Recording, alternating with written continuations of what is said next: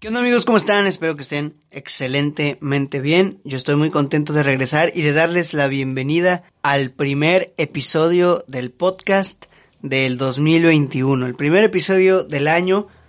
¿Por qué hasta ahorita? Porque sí. No, no es cierto. Eh, preparé, eh, ¿cómo se le llama? Preparé material para lo que restaba del 2020 y no preparé para los comienzos del 2021 porque pues quería pues también vacacionar, ¿no? Con la familia, todo ese rollo.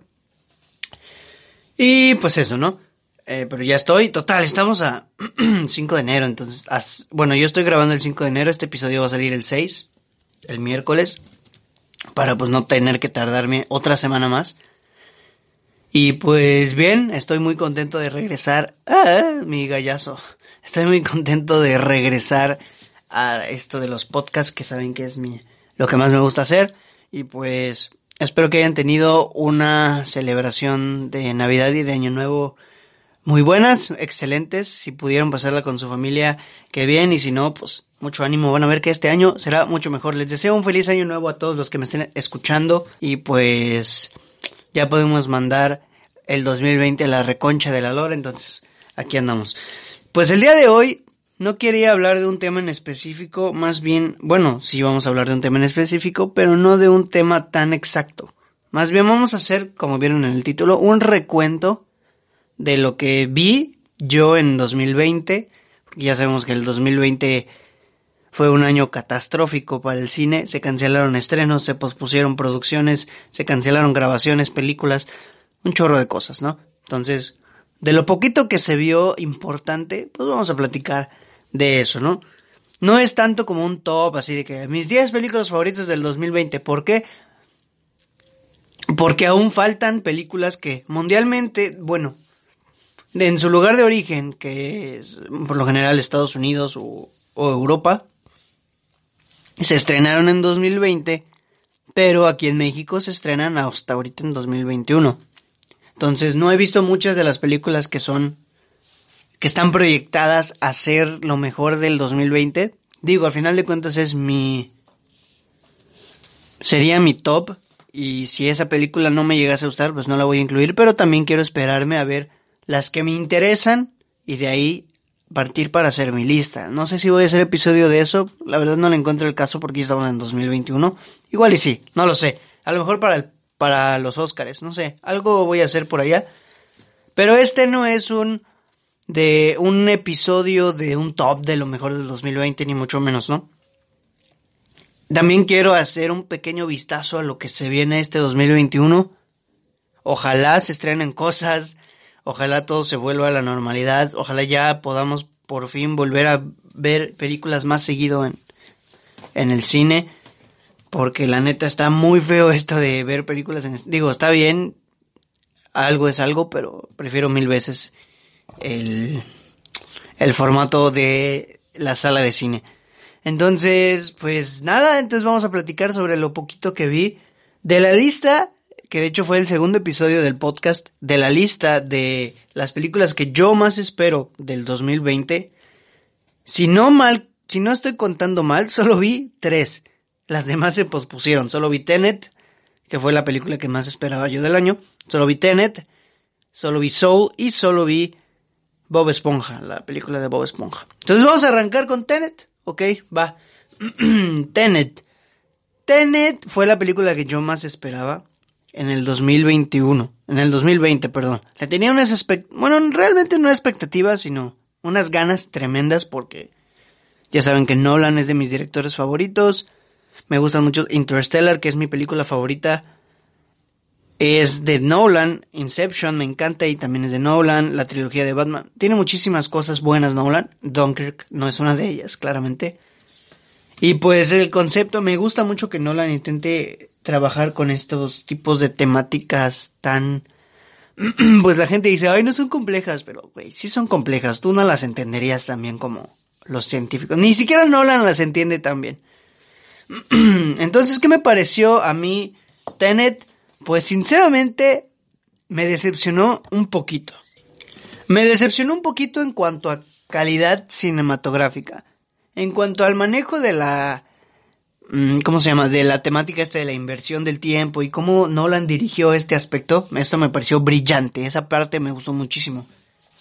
De hecho, la película yo la disfruté bastante, o sea, a decir verdad, sí la disfruté mucho, porque me pareció fascinante ver cómo todo se ponía hacia atrás y la inversión del tiempo y cómo manejaba Nolan este concepto.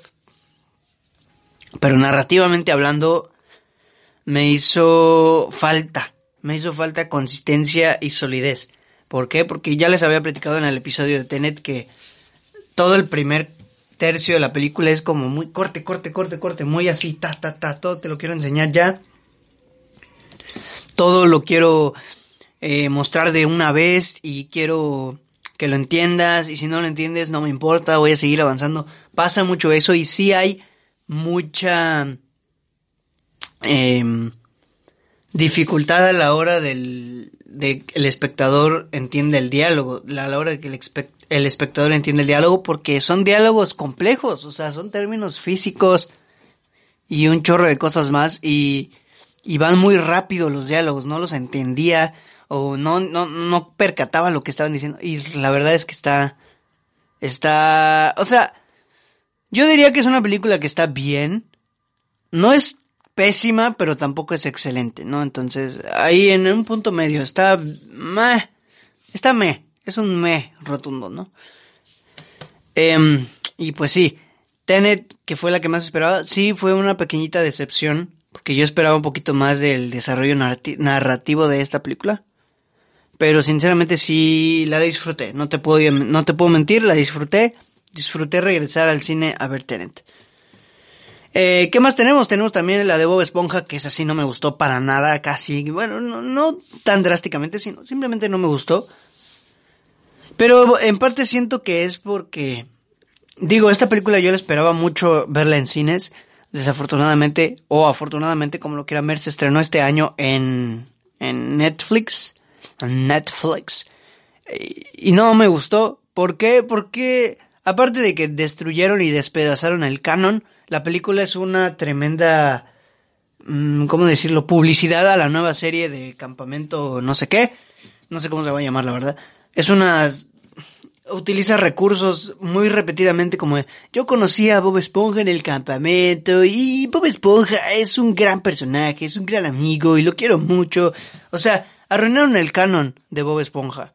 Porque se supone que Bob Esponja llega a fondo de bikini y ahí es donde conoce a todos los personajes y en esta película nos mostraron que no, que todos se conocieron en un campamento y que Bob Esponja es un gran amigo. O sea, eso me pareció totalmente absurdo y estúpido. Además, yo siento que Bob Esponja perdió su esencia hace muchísimo tiempo. Lo han vuelto un personaje muy tonto, muy, no sé, o sea, ustedes me entienden, si ven Bob Esponja, yo estoy seguro de que van a concordar conmigo. Además, a la mitad, como que empieza un número musical medio extraño. La película es una distorsión bien extraña sobre una película animada. Es, muy extraña, es extrañísima. A la mitad se ponen a cantar, sale Snoop Dogg, o sea, es algo totalmente loco. Y eso no me terminó de convencer. Entonces no me gustó, la verdad es que no me gustó. Tiene un valor muy bonito de la amistad y que no Tiene unos gags muy, muy chistosos, me dio mucha risa. Hay una parte donde Dice Bob Esponja algo de, mira, calamardo, no sé qué. Dice, no importa el, el físico, ni la fuerza, ni nada de eso. Mira, calamardo, calamardo. Eso qué significa. Eso me, o sea, eso, son pequeñas cositas que regresan al humor típico de Bob Esponja, que sí daba risa y que era funcional, que funcionaba muy bien. Entonces, no soy tan cruel con ella, pero no me gustó, no la disfruté, esperaba mucho más porque pues el tráiler se veía bastante... La animación es excelente, la animación sí es extraordinaria, el diseño de los personajes, la combinación... Es un tipo de arte muy bonito el que se ve en Bob Esponja. Pero no me gustó. y de ahí nos vamos a la última película que vi en el año. La última, la última que vi en el año. Que fue Soul. Y yo creo que no necesito decir más. Soul es una obra maestra de Pixar una nueva obra maestra de Pixar. Es un, no, no tal vez no un 10.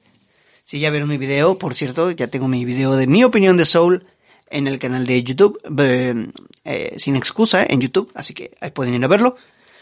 o si me estás escuchando desde YouTube eh, este episodio, pues baja. Cuando termines de escuchar este episodio vas a ver eh, la opinión de Soul. Entonces, Soul me pareció fascinante, me encantó muchísimo. La única, el único pero que le pongo es lo de que al principio sentí que iba un poquito apresurada, ta, ta, ta, toma, toma, toma. Pero de ahí fuera el ritmo empieza a calmarse, empieza a llevarlo todo bien. Y me parece una gran película, me parece una de las mejores películas de Pixar y obviamente una de mis películas favoritas del 2020. Realmente me hizo cambiar mi chip, o sea, cuando terminé de verla, vi esa escena final de que voy a vivir la vida al minuto de...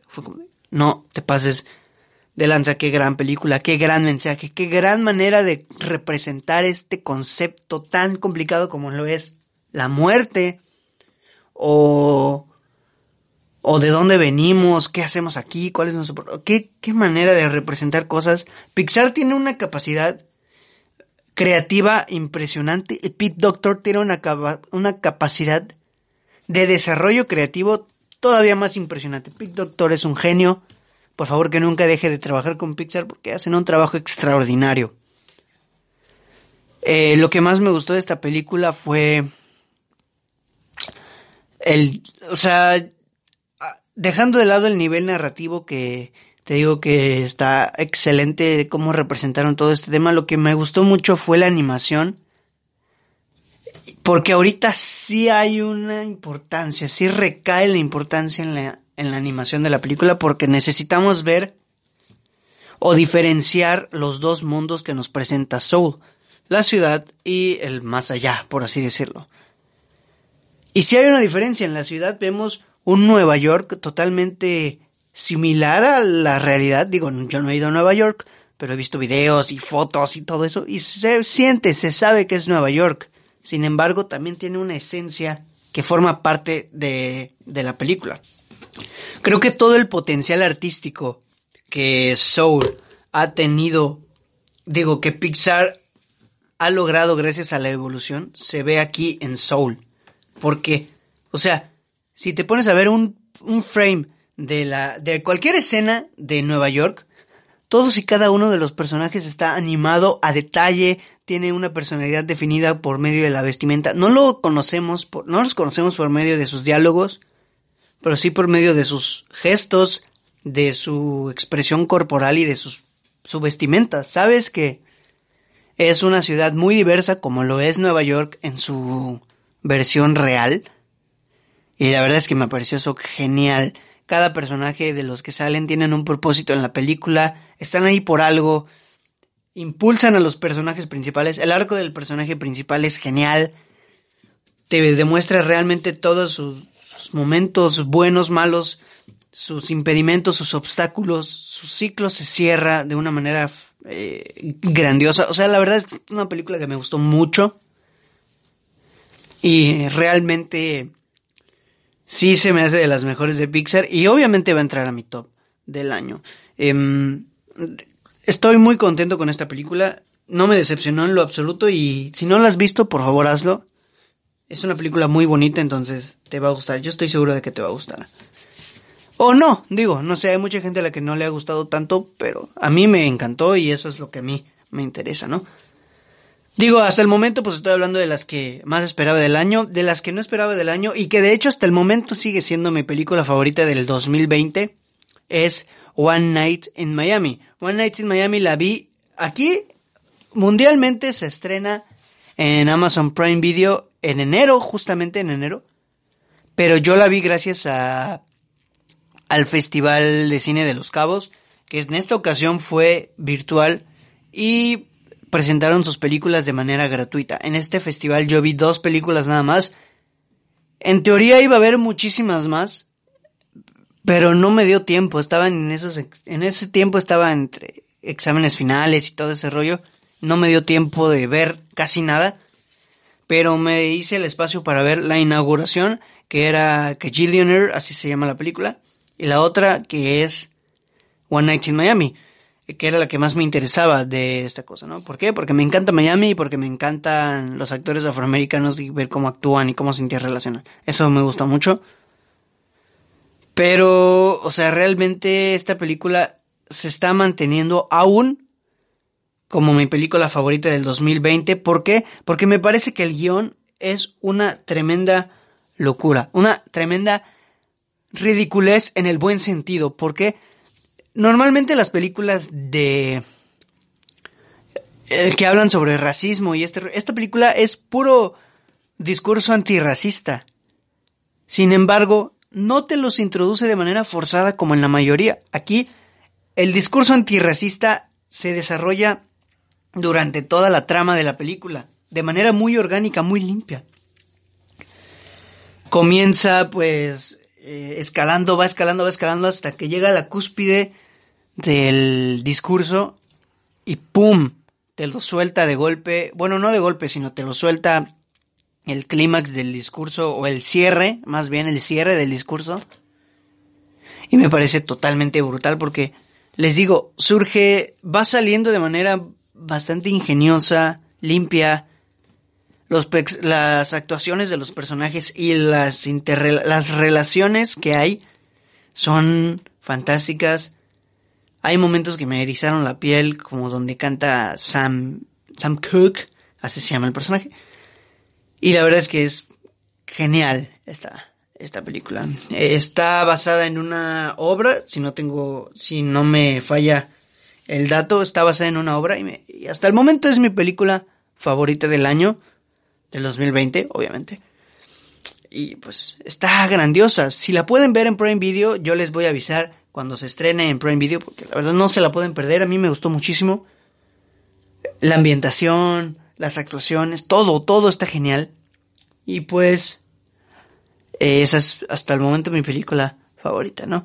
Este, ¿qué más tenemos? Bueno, en ese mismo festival también vi Cajillionaire, Cajillionaire, creo que se llama, sí, Cajillionaire, que es una película sobre una familia que pues es pobre y tiene que robar.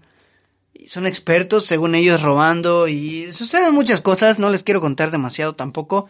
Esa fue la inauguración del Festival de Cine de los Cabos y estuvo grandiosa, es una gran película. Eh, al final es una película no tan común como lo que estamos acostumbrados a ver, pero es una película con un mensaje impreso muy marcado, muy, muy importante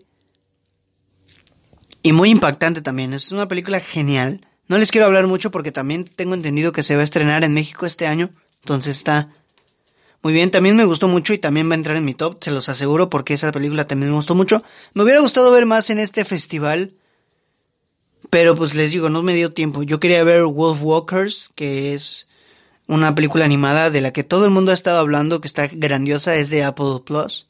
¿Apple Plus se llama? Creo que sí. O... Ah, creo que sí se llama Apple Plus. Eh, Disney Plus, Apple Plus. A todo le ponen Plus ahora. Plus. Entonces, pues esta película la tengo pendiente todavía, en estos días va a caer seguramente, porque todo el mundo está hablando de ella y la comparaban con Soul, que son las que más ruido harán en las premiaciones de película animada en las, eh, pues en la temporada de premios. Pero no la he visto, desafortunadamente no pude verla. También quería ver Possessor, quería ver In Between Die, un montón de películas que tenía ganas de ver en este festival, pero que desafortunadamente no pude, entonces en algún momento caerán, te los aseguro. ¿En qué más podemos hablar de lo que vimos en dos... Oh, también se estrenó The Devil All the Time, una película con un reparto increíble. O sea, tenemos a Robert Pattinson, tenemos... ¿Quién más? Ay, sí, no, no, no me acuerdo. No, tenemos a Robert Pattinson, tenemos a Tom Holland, tenemos también a... ¿Cómo se llama esta persona de, de Winter Soldier? Ay, no puedo creer que se me olvide ahorita y le estoy hablando. Ay, sí, reportazo, reportazo y no me acuerdo de nadie. Bueno, ahí lo tienen. Es más, espérenme. Ahí está, ya, ya, ya lo tengo listísimo. Tenemos a Tom Holland, Robert Pattinson, Bill Skarsgård. Bill Skarsgård es un actorazo. Robert Pattinson también. Harry Mellick, Sebastian Stan, que es el de Winter Soldier, Halle Bennett, Mia Wasikowska. O sea, tenemos un reparto de... Tenemos incluso a Chris Evans, creo. Y, y wow, o sea, realmente es una gran película. A mí me gustó.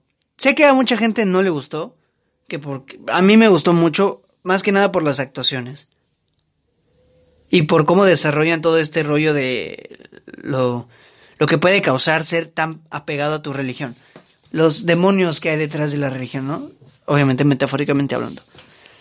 Y me gustó, la película es de Netflix, ahí la pueden ver si no la han visto. Me gustó mucho, es una película coral, o sea, es una película que se relata por medio de diferentes épocas y por medio de diferentes arcos argumentales de diferentes personajes. Así se va manejando la historia. En algún momento las historias se cruzan, se juntan. Y pues la verdad es que me gusta mucho. Siento que a lo mejor sí le faltó desarrollo a ciertas historias, como son tantos personajes y tantas historias diferentes, algunas que otras tienen más protagonismo que otras, pero de ahí en fuera la película a mí me fascinó. Sin embargo, no creo que entre en mi top. Ay, perdón, no creo que entre en mi top de mis películas favoritas del 2020. Sin embargo, a mí me gustó, se me hizo buena. Entonces, ahí lo tienen, The Devil All the Time. ¿Qué más tenemos de... Ah, bueno, esto no es una película, es una serie documental que salió a principios de la cuarentena y me pareció una majestuosidad increíble, hemos todo. Y estoy hablando de The Last Dance. The Last Dance, el documental de los Chicago Bulls y de Michael Jordan. ¡Wow! ¡Qué documental! Es una majestuosidad. O sea, el formato en el que está hecho este documental me pareció brutal porque a pesar de que va saltando 12 años y va regresando y volviendo a ir, da saltos en el tiempo, entiendes perfectamente, te impregna todo lo que te quiere impregnar, todo lo que te quiere hacer sentir y me pareció brutal. A mí, los, para los que no saben, pues me encanta el básquetbol. Me encanta, me fascina el básquetbol, es mi deporte favorito. Y soy muy fan de Mike. Obviamente yo creo que ningún jugador de básquet no va a reconocer que Michael Jordan es uno de los grandes jugadores, sino es que el mejor jugador de la historia. Y me encanta, me encanta Michael Jordan. Ya lo admiraba y ahora lo admiro el triple. O sea, realmente es un gran personaje y este documental me hizo darme cuenta todavía más de eso. Entonces, pues sí, sí está grandiosa, grandioso el documental. Realmente está genial. Eh, otra serie, pues de Mandalorian temporada 2, que ya hay un podcast sobre eso, que también me pareció genial, brutal, impresionante, impecable. Casi no soy de series, pero esta serie sí me enamoró. Y si regresamos a las películas, pues tenemos, por ejemplo, Onward, que fue la última película que fui a ver al cine antes de que llegara la pandemia, Onward. También me gustó mucho, me gustó más Soul, pero también me gustó mucho Onward. Otra, una película que odié, odié así muchísimo del 2020 es Birds of Prey. Ay, ah, o sea, la recuerdo y me... No, es una película horrible. Es mala. Es todo lo que tiene que ver con una mala película. Eso es Aves de Presa. No tiene sentido alguno, no tiene rumbo, no tiene un propósito, nada. O sea, realmente nada. O sea, se me hizo una película terriblemente mala y se va a ir al top, pero de lo peor del 2020. Realmente no es una película que me haya gustado en lo absoluto. Eh, no, no, o sea, realmente está... Es mala, es muy mala. The Little se estrenó este año, no la vi porque muchos dijeron que... que es mala también y pues... pues, pues no, ¿verdad? Pues no. ¿Qué más tenemos de... Ah, pues Mulan, otra película horrible que se va a ir al top de lo peor de la década. No manches, está horrenda esta película Mulan en live action. Aparte de que costaba como 900 mil euros, dólares, libras, lo que quieras. No manches, está, no vale para nada la pena, ¿no? Eh, por otra parte tenemos la nueva película de David Fincher, Mank, esta película me gustó el apartado visual, la, historia. Lo había dicho en Twitter, si no me sigues en Twitter, me puedes seguir en Twitter como Braulio Cuevas B. Em,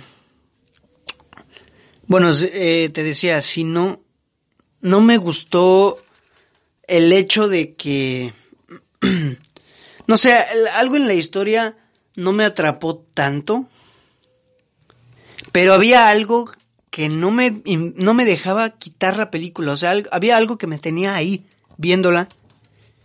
Y es el apartado visual, o sea, el apartado visual, la fotografía, la narrativa expresada por medio de la fotografía, wow.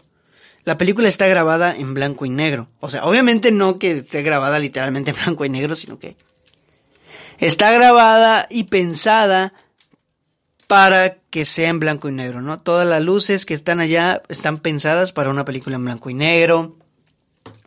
El set está montado pensando en que va a tener una edición en blanco y negro. O sea, está pensada en blanco y negro. y pues... ¿Qué le estaba diciendo? Ah, y pues eso fue lo que me lo que me mantuvo pegado ahí a la película. Gary Oldman se la rifó también. Pero sin duda el aspecto visual, la producción, el diseño de producción también, o sea, eso me, me encantó muchísimo. Em, y pues no rescato realmente otra cosa del 2020, un recuento así medio express. No preparé guion, no preparé nada, simplemente estamos platicando.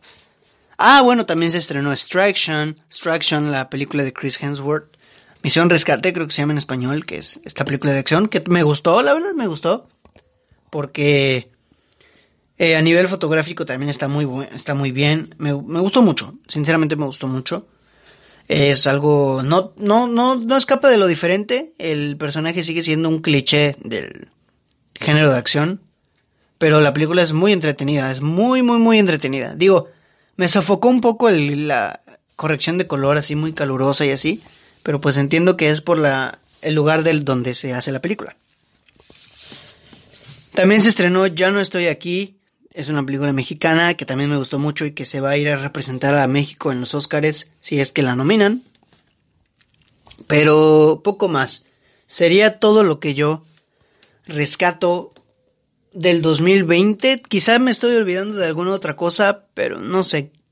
Digo, si me hubieran importado tanto, a lo mejor si las hubiera recordado. Pero poco más, poco más. Eh, y pues les digo, es que tampoco había mucho de dónde hablar porque todas las películas que yo puse en mi... En mi... ¿Cómo se llama esto? Mi, mi lista de lo más esperado del 2020, pues casi la mayoría no se estrenó, la mayoría se fue para... Eh, para ahorita 2021, que de hecho es ahorita lo que vamos a hablar ¿Qué se viene en 2021? ¿Y qué yo más? Ah, bueno, digo, ya empecé mi 2021 viendo algo del 2020 que se llama Druk, Druk, no sé cómo se pronuncia. En inglés es Another Round. La nueva película de Matt Mikkelsen. Qué joya de película. Es una impresionante película. Es una película grandiosa. El guion, las actuaciones, el tono de la película, el desarrollo. Me pareció, si ya la viste Another Round, wow. Es una gran, gran película. Ojalá gane el premio, digo, no he visto otras películas, pero ojalá gane el premio a mejor película extranjera en los premios, en cualquier premio, porque es una extraordinaria, es una extraordinaria película. Me, encantó, apenas la vi ayer, con esa película inauguré mi año cinematográfico en 2021. Esa película es del 2020, entonces vamos a mencionarla también porque es, es espectacular, es espectacular. Y obviamente también va a ir a mi top de lo mejor del 2020, me pareció brutal. Em, me falta mucho por ver, me falta ver la nueva de Chadwick Boseman, su última película desafortunadamente, me falta ver una que se llama First Cow, First Call, Primera Vaca. Me falta ver una que se llama uh, Never, algo raro, un nombre extrañamente raro, ahorita lo buscamos. Las tengo en el watch list de Letterbox. Tengo que ver Nomadland, obviamente tengo que ver Nomadland que son los prospectos a las mejores películas del 2020. Promising Young Woman también la tengo que ver. Ammonite, um, First Cow, Never, Rarely, Never, Rarely, Rarely, Some Things Always, Possessor, también tengo que ver la de The Father, que también dicen muchos que es la mejor del 2020. Ma Rainy's Black's Bottom, que es la de este personaje, ¿cómo se llama? Chadwick Boseman. Hay muchas películas del 2020 que me falta por ver y que en estas semanas me las voy a estar echando para ponerme al corriente sobre todo ese rollo. Pero vamos a platicar un poco ya para ir cerrando. No quiero que se haga tan largo esto, para ir cerrando. ¿Qué es lo que más espero? ¿Qué es lo que espero que sí se estrene? En primer lugar, pues esto lo puse en una publicación de Instagram y de Facebook también. The Kingsman, la espero totalmente. Se estrena el 12 de marzo del 2021. No Time to Die, también la espero muchísimo. Se estrena el 2 de abril del 2021. A Quiet Place Part 2, también, 23 de abril del 2021. Black Widow, 7 de mayo del 2021. Eh, Rápidos y Furiosos, ¿no? Top Gun Maverick tampoco. Candyman. Candyman le traigo muchas ganas y se estrena el 27 de agosto del 2021. Y Dune. Dune es la película... Quizá es la que más espero del año ahora, del 2021 porque la tenía muchas ganas y ahorita le tengo todavía más. Se estrena el 1 de octubre del 2021. Entonces, ah, The Eternals en, en, noviembre del 2021, el 5 de noviembre. Eso es un poquito de lo más importante, blockbusters, obviamente. No estoy muy enterado del cine independiente que se estrena en 2021, pero ya voy a estar investigando. Es de lo poquito que espero, quiero ver en este año. Ojalá no se cancele o se pospongan otra vez. ¡Ah! Se me estaba olvidando la secuela de Wonder Woman, que fue la última película que fui a ver al cine este año, Wonder Woman Night en 2020, perdón, Wonder Woman 1984, que también tengo mi opinión en el canal, si no la has visto, lánzate a verla. Eh, un me enorme. O sea, creo que fui muy benevolente en la esa, digo, no me pareció tan mal, pero buena no es. O sea, definitivamente no está, no es buena. O sea, no está mal, pero no es buena. Eh, Gal Gadot es hermosa y lo que tú quieras, pero desafortunadamente no actúa bien, a mi parecer. Y pues, mm, ahí lo tienen, eh, ahí lo tienen. Ya no quiero que se extienda más esto porque lo quiero subir lo antes posible. Así que muchas gracias, les doy las infinitas gracias a todos los que apoyaron el podcast en 2020, que fue su año de nacimiento.